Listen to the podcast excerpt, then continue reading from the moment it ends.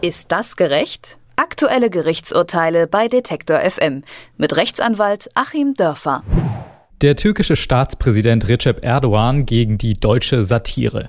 Mit einem Schmähgedicht, das Jan Böhmermann in seiner Fernsehsendung Neo Magazin Royal vorgelesen hat, nimmt dieser Machtkampf immer abstrusere Formen an. Böhmermann wollte vor allem verdeutlichen, wo der Unterschied zwischen Satire und plumper Beleidigung liegt. Er hatte mehrfach versichert, das darf man nicht machen. Das Ergebnis, der Beitrag wurde gelöscht und aus dem Fall ist ein mittelschweres diplomatisches Problem geworden. Am Montag hat Erdogan nun tatsächlich persönlich Strafanzeige gegen Jan Böhmermann gestellt. Und was das für die Meinungsfreiheit, unser Rechtssystem und natürlich für Jan Böhmermann selbst bedeutet, das bespreche ich jetzt mit unserem Rechtsexperten Achim Dörfer. Hallo, Herr Dörfer. Guten Tag, Herr Leipzig. Ist das denn verhältnismäßig, was da gerade für eine Aufregung um einen einfachen Satirebeitrag herrscht? Naja, das hängt natürlich so ein bisschen davon ab, wie die beiden beteiligten Seiten, also vor allem Herr Böhmermann und Herr Erdogan, für wie wichtig die das erachten. Und es ist ja wohl auf der einen Seite Herrn Böhmermann sehr wichtig gewesen, äh, seine Sendung eben so durchzuführen, wie er das gemacht hat und seinen Punkt zu machen.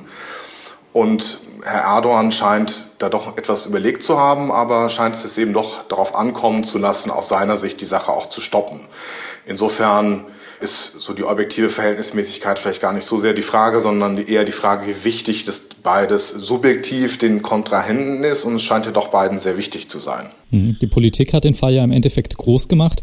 Die Justiz muss ihn wohl weiterverfolgen, alles auf Basis des Paragraphen 103 StGB, der ausländische Staatsoberhäupter vor Beleidigung schützt. Allein an diesem Paragraphen gibt es aber schon viel Kritik. Warum werden denn ausländische Staatschefs bei uns so geschützt? Ja, das habe ich auch versucht zu verstehen.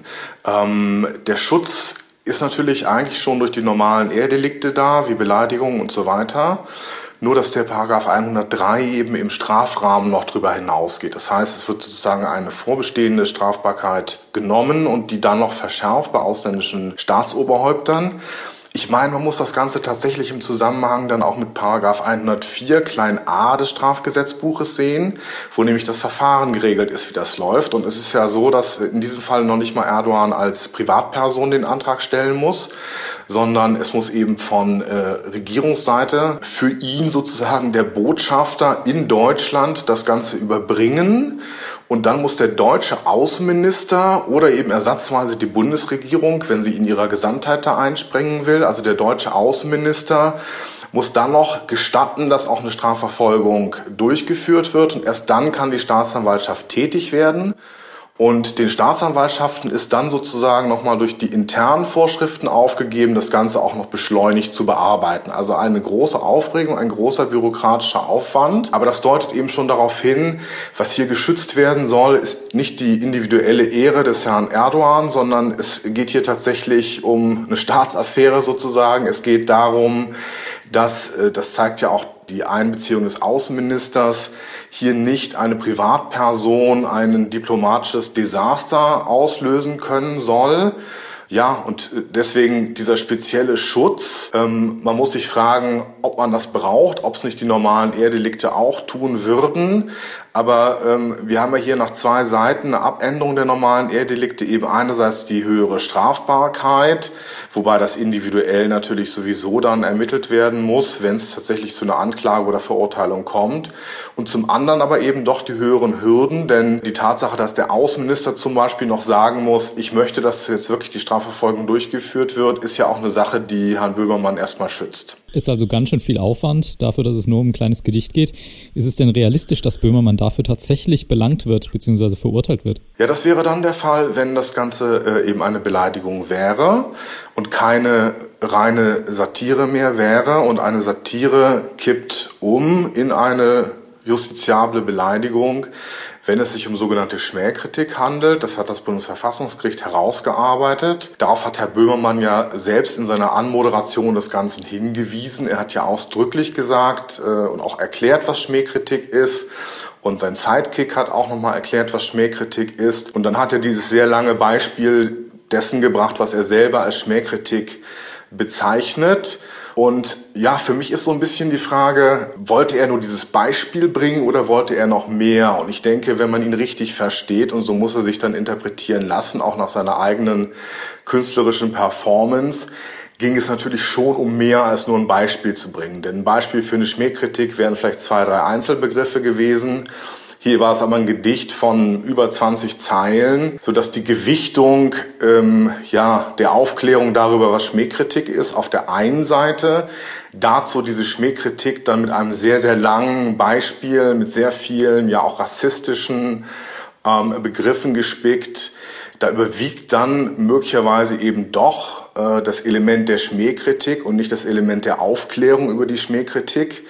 Ähm, also ich könnte mir schon durchaus vorstellen, dass es hier tatsächlich, ob es äh, uns nun passt oder nicht, zu einer Anklage kommt. Und mir ist es so gegangen, dass ich eigentlich immer dachte, äh, Herr Böhmermann will es wirklich drauf ankommen lassen. Fand das insofern sehr mutig, das Ganze mal durchzuziehen, so ein bisschen wie bei äh, Jackass oder beim Nitro Circus.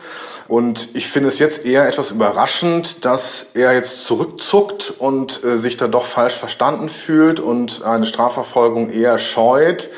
Das wirkt dann eben auf mich, um im Beispiel zu bleiben, eben wie der äh, Jackass-Darsteller oder ein, ein Stuntman bei Nitro Circus, der sich nachher über ein paar Schrammen und eine Platzwunde ähm, beschwert. Ich finde, diese Platzwunde muss es jetzt mal geben und dann wird eben die Diskussion durchaus noch erkenntnisreich weitergeführt werden können, indem nämlich jetzt tatsächlich mal die nächsten Schritte abgewartet werden.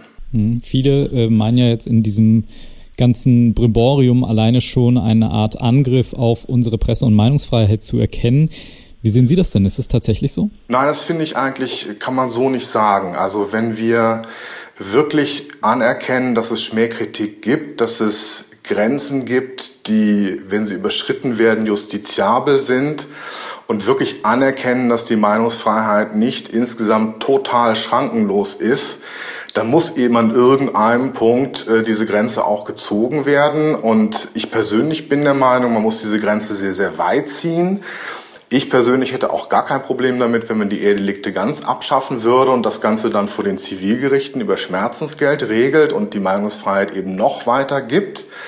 Äh, aber jeder, der hier sagt, äh, Böhmermann muss das auf jeden Fall und äh, ohne Einschränkung sagen dürfen, der möge sich doch mal selber fragen, ähm, wo seine persönliche Grenze ist. Und ich denke, jeder von uns wird irgendeinen Punkt haben, wo, wenn er beschimpft wird, er dann auch irgendwann Stopp sagen möchte.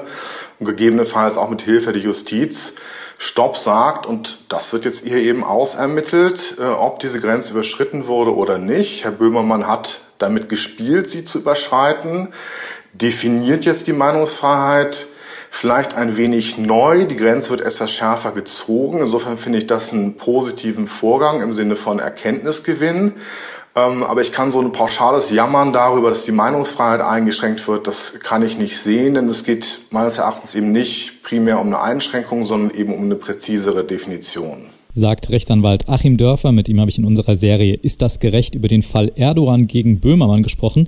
Besten Dank fürs Gespräch. Sehr gerne. Ist das gerecht? Aktuelle Gerichtsurteile bei Detektor FM mit Rechtsanwalt Achim Dörfer.